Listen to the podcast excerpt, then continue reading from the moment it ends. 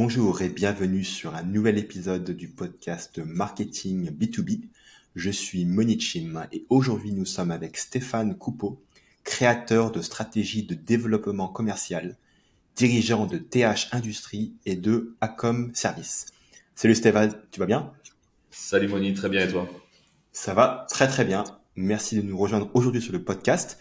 Et pour les gens de l'audience qui ne te connaissent pas encore, je vais juste te laisser te présenter. Eh ben, avec grand plaisir. Bonjour à tous. Je suis Stéphane Coupeau. Je suis un parfait autodidacte. Euh, une carrière euh, dans le domaine de la stratégie commerciale, développement commercial, euh, dans le domaine industriel. Et puis, j'ai décidé de voler mes propres ailes en créant, mon propre, en créant ma propre agence de com. voilà, qui s'appelle Acom Service et qui accompagne les entreprises dans leur développement commercial, digital, parce que tout ça, on aura l'occasion d'en reparler, c'est un gros mélange de plein de fonctions. Stéphane, selon toi, quels sont les plus grands challenges dans le marketing B2B en 2022-2023 Écoute, le, plus gros challenge qui existe, je veux dire, le plus gros challenge pour tout le monde, c'est de savoir s'adapter, de se moderniser, alors avec beaucoup de réserves, mais de se transformer, de s'adapter au marché, de réfléchir et de définir quelles sont les bonnes technologies dans le domaine du marketing. Technologie, astuces, il y a plein de choses, mais quelles sont les bonnes voies du marketing aujourd'hui, se remettre en cause. Hmm. Aujourd'hui, euh, on, vit sur des acquis qui sont d'anciennes générations, je vais dire ça comme cela, et je pense qu'il y a très peu de remise en question. Donc euh, aujourd'hui, il est presque même important de redéfinir ce qu'est le marketing B2B aujourd'hui. Et si on s'amusait à poser la question à des responsables marketing de différentes sociétés, on risquerait d'avoir autant de réponses que d'interlocuteurs. Donc je pense que c'est important de définir ce qu'est le marketing, pour chacun finalement. Hmm. Et puis, euh, bah, comment l'adapter à notre époque, se remettre en question et, arrêter peut-être de vivre sur des acquis qui sont dépassés aujourd'hui. Hmm. C'est vrai que c'est un grand sujet euh, aujourd'hui euh, dans les entreprises B2B qui souvent sont très traditionnalistes par rapport à leur modèle d'acquisition client et qui se retrouvent à une époque dans laquelle il y a énormément de marketeurs différents, énormément d'outils différents qui vont pousser différentes méthodes, différentes sources de trafic, différents outils, et ça peut être euh, facile justement de d'être un peu perdu en fait face à tout ce déluge d'informations. Hmm. Moi, je te, confirme, être perdu et ne pas savoir où on va, ne pas savoir quoi faire, et c'est là où on s'aperçoit que dans le domaine du B2B, les industries ont besoin d'être accompagnées, de, de, de, de, trouver un support, une aide et un moyen de réfléchir à quelle est la bonne voie pour le futur et finalement euh, comment changer et comment se réadapter à ce monde très changeant, surtout en ce moment très très rapidement. Absolument. Quelles sont selon toi les erreurs dans le marketing B2B les plus fréquentes? Ben écoute, c'est une conséquence logique de ce qu'on vient de se dire juste avant. C'est de ne pas innover, c'est de faire ce que fait notre concurrent, de se euh, de reproduire des schémas existants sans se différencier, sans se remettre en question. Et ce qui fait qu'on est dans un dans le domaine B2B, hein, vraiment j'insiste parce que c'est pas vrai partout, euh, mais dans le domaine B2B, c'est que les, les, entreprises ne font que dupliquer ce qu'ont font leurs concurrents. Ils ont l'impression que c'est la meilleure solution, mais si un tel l'a fait, on le fait. Et donc pour moi, la, la première grosse erreur, c'est de reproduire ce que font les autres. Euh, hmm. Après, euh, l'autre erreur qui est importante, c'est de ne pas connaître son marché, c'est de vouloir à tout prix constituer des bases de données avec des, des leads et des, des, des, adresses email, des numéros de téléphone et tout ce que l'on veut pour contacter les gens sans savoir comment ni pourquoi on le fait d'ailleurs, ce qui amène à, à, du travail inutile et à des résultats quasiment euh, proches du zéro, voire, de zéro. Hmm. Voire négatif, si on fait de la prospection un peu sauvage. Allez, on va même aller jusque-là négatif. Je pense que c'est vraiment une perte de temps et d'argent aussi. ouais, Complètement. Et du coup, euh, qu'est-ce que tu recommanderais euh, du coup à une entreprise qui euh, qui fait un peu au hasard, qui va chercher des bases de données, qui fait de la prospection de manière un peu sauvage Qu'est-ce que tu leur conseilles de faire pour être beaucoup plus efficace Écoute, j'ai œuvré, comme je l'ai dit en me présentant rapidement, en parfait autodidacte, et j'ai moi-même erré dans cette zone de je fais comme les autres, et je m'apercevais que le résultat était très faible. Et ma propre expérience et mes propres résultats aussi m'ont amené à une logique presque imparable et efficace vraiment en interne. Après, il faut l'améliorer et s'appuyer sur des professionnels aussi autour de nous. euh, c'est de m'appuyer sur mon équipe, les gens qui connaissent le mieux mes clients, qui connaissent le mieux mon marché, euh, c'est mes collaborateurs, les gens qui travaillent avec moi. Euh, et donc, bah, ai posé la question, mais finalement aujourd'hui, qu'est-ce qui ne marche pas? Donc, je parle vraiment des, commerciaux, comment comment ils, comment ils, trouvaient qu'on avait du mal à, approcher nos, nos, nos, clients.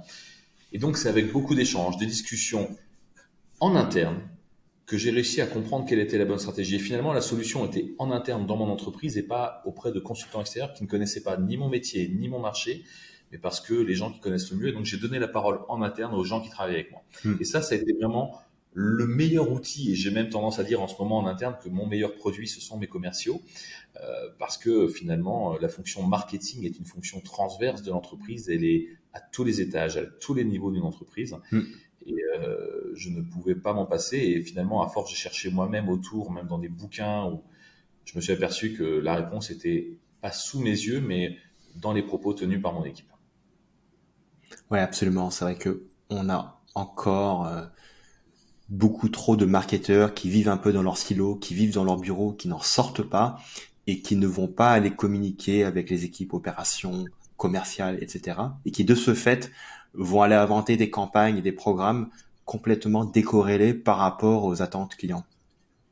On est, euh, on est parfaitement dans. Tu résumes parfaitement avec des mots très justes ce qu'il en est effectivement, je les vois inventer parce qu'ils ont lu dans un bouquin de management d'une grande école euh, qu'on ne citera pas, euh, mais voilà, et ils se disent, mais c'est ça qu'il faut faire, sauf que pour s'adresser à son marché, ce que je redisais, moi, ce que je disais tout à l'heure, et ce qui est important, ils ne connaissent pas leur marché, ils connaissent pas leurs clients. Mm. les marketeurs, effectivement, ne s'intéressent pas, il n'y a pas d'échange. Et c'est pour ça que j'insiste sur ces mots. Le marketing est une fonction, je vais dire transverse, mais elle est à tous les niveaux d'une entreprise, de la direction jusqu'au magasinier globalement, parce que chacun a des brides et des éléments d'information qui vont permettre de cibler, de marketer finalement. Alors après, on mettra tout ce qu'on veut dans ce terme marketer, mm-hmm. mais d'élaborer une stratégie, une campagne, euh, tout ce que l'on veut qui va permettre de toucher une cible et pour avoir une efficacité cette fois-ci qui sera complètement folle. Tout à fait. Est-ce que tu as euh, peut-être des outils ou des process ou des astuces à conseiller pour ces marketeurs pardon, qui voudraient être plus intégrés aux différentes autres fonctions de l'entreprise et du coup être beaucoup plus efficaces? En fait, les outils que, que je peux te proposer, c'est pas forcément un outil, c'est peut-être même réfléchir à quel outil il faut. Donc, ma première étape, c'est j'ai créé moi avec mes équipes des moments de discussion vraiment. J'ai imposé non pas une réunion commerciale, une réunion marketing, une réunion pause café où entre nous on discute. Déjà, c'est le premier élément où on va évoquer tout ce que l'on a envie euh, par rapport au boulot, au marché. Ensuite, les outils ne sont que des outils. C'est-à-dire qu'il y a des tonnes d'outils qui sont performants, qui vont correspondre à la philosophie, euh, au fonctionnement de chacun.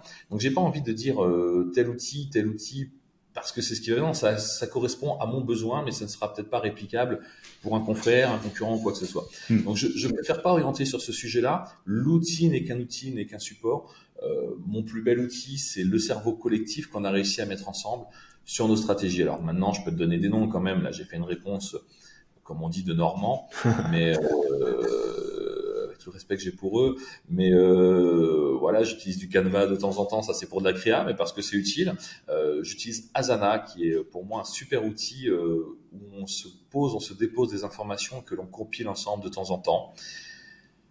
Euh, et puis après, euh, c'est une méthode de travail quotidien où j'utilise la fameuse matrice d'Eisenhower tous les jours pour euh, prioriser nos tâches, ainsi de suite. Ça, c'est une stratégie de fonctionnement pour nous internes, pour s'organiser, ne jamais déborder et prendre, d'avoir des temps de réflexion. Ah, attends, tu peux, tu peux décrire la matrice d'Eisenhower pour les gens qui ne connaissent pas encore? Bien sûr, avec grand plaisir. C'est vrai que c'est, quand on en parle, on, sait ce que c'est. Alors attention, je sens que je vais me tromper dans les fameuses quatre cases parce que je vais dans un beau ordre. Mais euh, l'idée, c'est de donner une priorité aux différentes tâches qu'on a effectuées dans la journée ou dans la semaine. Chacun choisit sa stratégie. Mais finalement, essayer d'équilibrer entre les tâches qui sont urgentes et importantes, urgentes, pas importantes, importantes et pas urgentes, et pas importante et pas urgente. Je me suis certainement trompé, j'ai répété deux fois la même, ça se trouve. Euh, mais ça, ça m'arrive à chaque fois tant que je l'ai pas sous les yeux. Euh, mais toujours est-il que c'est un véritable outil et il faut s'y tenir pour garder sa priorité et ne pas être dérangé dans son quotidien. Alors c'est vrai que euh, ça aussi, c'est une habitude que je donne. Ne vous laissez jamais déborder dans vos journées. Il y a forcément des priorités. On ne peut pas tout faire dans une journée. Euh, J'ai des vieilles expressions qui consistent à dire que le mieux, l'ennemi du bien, faites déjà ce que vous devez faire, puis un jour on fera mieux, mais faisons déjà ce qui, est, hmm. ce qui était prévu. Euh, ça, c'est la première chose. Et puis l'autre truc et astuce que je vais donner, en tout cas que je m'applique et qui me réussit bien, j'ai une carrière qui me plaît bien, c'est qu'en début de semaine, quoi qu'il arrive, je me donne maximum 7 tâches maximales à accomplir importantes. Souvent, ça se situe autour de 5. Hmm. Et quoi qu'il arrive, j'ai ces 5 tâches qui vont devoir être réalisées dans la semaine. Peu importe si il y en a des nouvelles qui arrivent, des choses importantes, j'ai décidé en début de semaine et je commence à planifier. Se planifier sa semaine et s'organiser sont les clés de la réussite dans tout ce que l'on fera. Et dans le marketing, c'est important. Il faut garder du temps de réflexion. Euh, hmm j'ai même un conseil que je donne à toutes mes équipes autour de moi quand on travaille, c'est prenez de la hauteur, arrivez à mettre pause sur vous-même et prenez de la hauteur sur votre travail, regardez ce que vous faites et posez-vous les fameuses questions. Alors encore une fois, c'est le fameux QQ, quoi, combien, pourquoi, comment et ainsi de suite. Et toutes vos missions dans le domaine du marketing, toutes les tâches que vous allez vous affecter, tous les programmes que vous allez faire doivent répondre à ces questions-là et je demande systématiquement qu'on me fournisse le support qui leur a permis de, de, de, créer ces tâches-là pour s'assurer que tout a été pensé en amont. Franchement, j'adore cette réponse parce que dans nos métiers qui sont en perpétuelle évolution, où on a tellement, tellement, tellement de d'urgence, de notifications, de priorités qui peuvent éventuellement changer, ou du moins de priorités perçues qui peuvent changer, le fait justement de te mettre un cap en début de semaine en disant, OK, je, trace une ligne euh, dans le sable et vraiment ces tâches-là, c'est vraiment ça qui va nous faire avancer. Donc il faut vraiment les faire en priorité. Je trouve ça, euh, je trouve ça génial. Et euh, sincèrement, je vais, je vais te voler cette pratique. bah, écoute, avec grand plaisir. C'est gratuit, il faut en profiter. Carrément. Quelles sont selon toi les opportunités à prendre dans le domaine du marketing B2B Celles qui se présentent à toi et qui en valent le coup. Euh, ça, c'est la première réponse, euh, mais instinctive. Mm. Euh, maintenant, les opportunités, c'est bah, d'échanger, comme on le fait toi et moi finalement aujourd'hui et comme on l'a fait quelques fois auparavant, d'échanger avec ses pairs, avec ses confrères. dès qu'on a l'occasion d'échanger, d'analyser, de comprendre, il faut y aller. On est sur un métier marketing et communication, je vais associer les deux, l'échange entre personnes, de bons conseils, d'avis.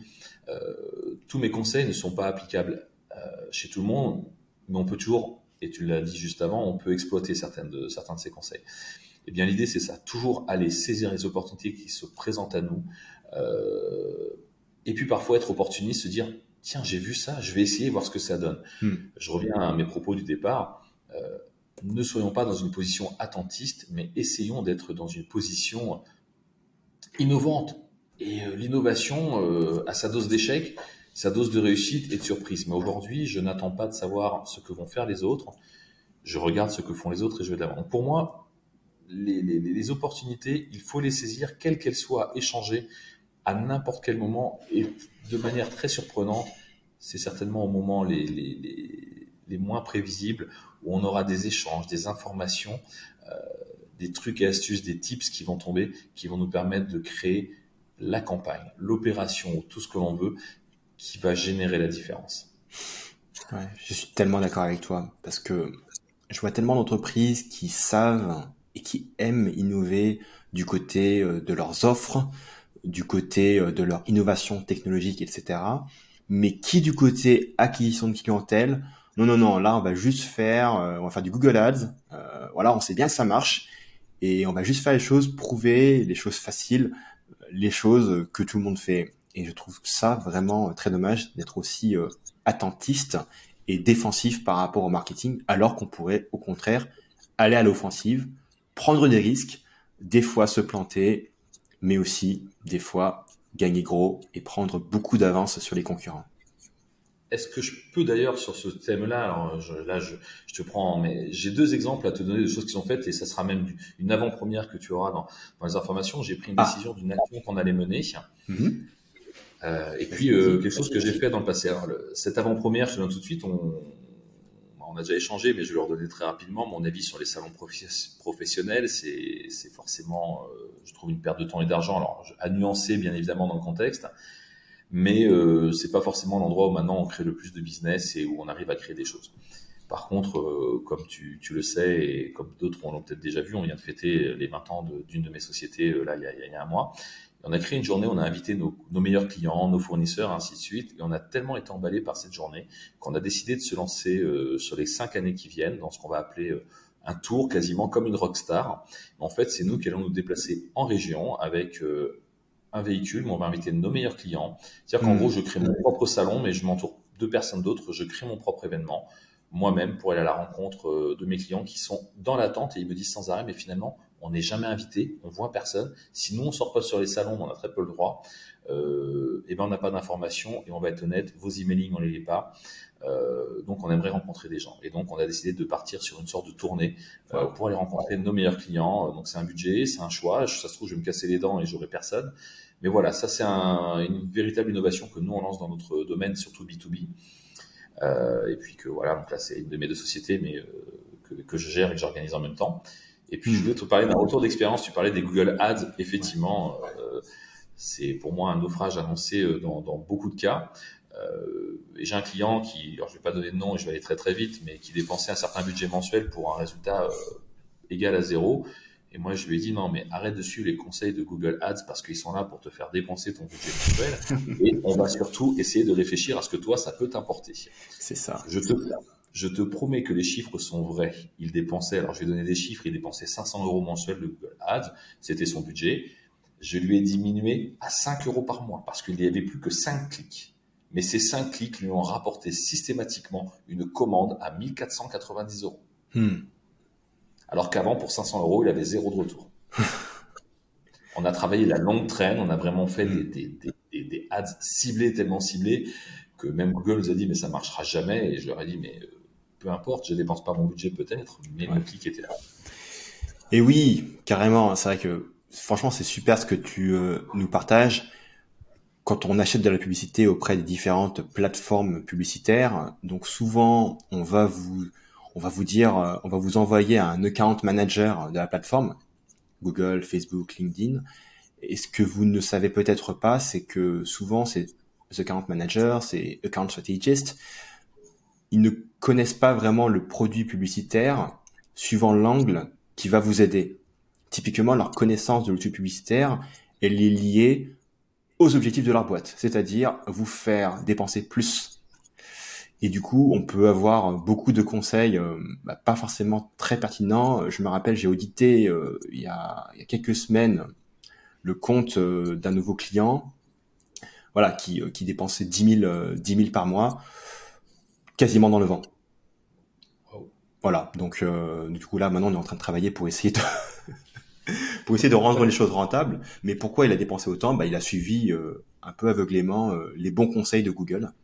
Donc euh, c'est pour mm. ça que c'est important de toujours essayer d'avoir du recul, de pas faire confiance aveuglément. Tellement d'accord, c'est important. Et, j'insiste, entourez-vous de professionnels. Et la cérémonie, visiblement, moi je dis visiblement, je sais que tu le fais très bien, c'est hyper important. Euh, mm. C'est un métier. Et euh, il y en a qui vendent des prestats, il y en a qui les réalisent. C'est ça. Est-ce qu'il y a une chose par rapport à ton expertise dans laquelle tu as changé d'avis ou fait évoluer ta philosophie? Oui, et tu vas voir, c'est une boucle euh, assez drôle par rapport à ce que j'ai dit au début, c'est que euh, l'exemple que je viens de te donner, de faire cette tournée, finalement retourner voir les gens. Alors, j'ai l'impression que tout, et on le sait, est un éternel recommencement. C'est que à une époque, j'ai voulu basculer totalement dans le digital avec toutes les opérations. Et je viens de te dire juste avant, maintenant que je pars, repartais sur quelque chose. Alors, certes que je vais coupler au digital en termes de communication, de marketing, mm. mais je vais revenir sur des fondamentaux, la relation humaine.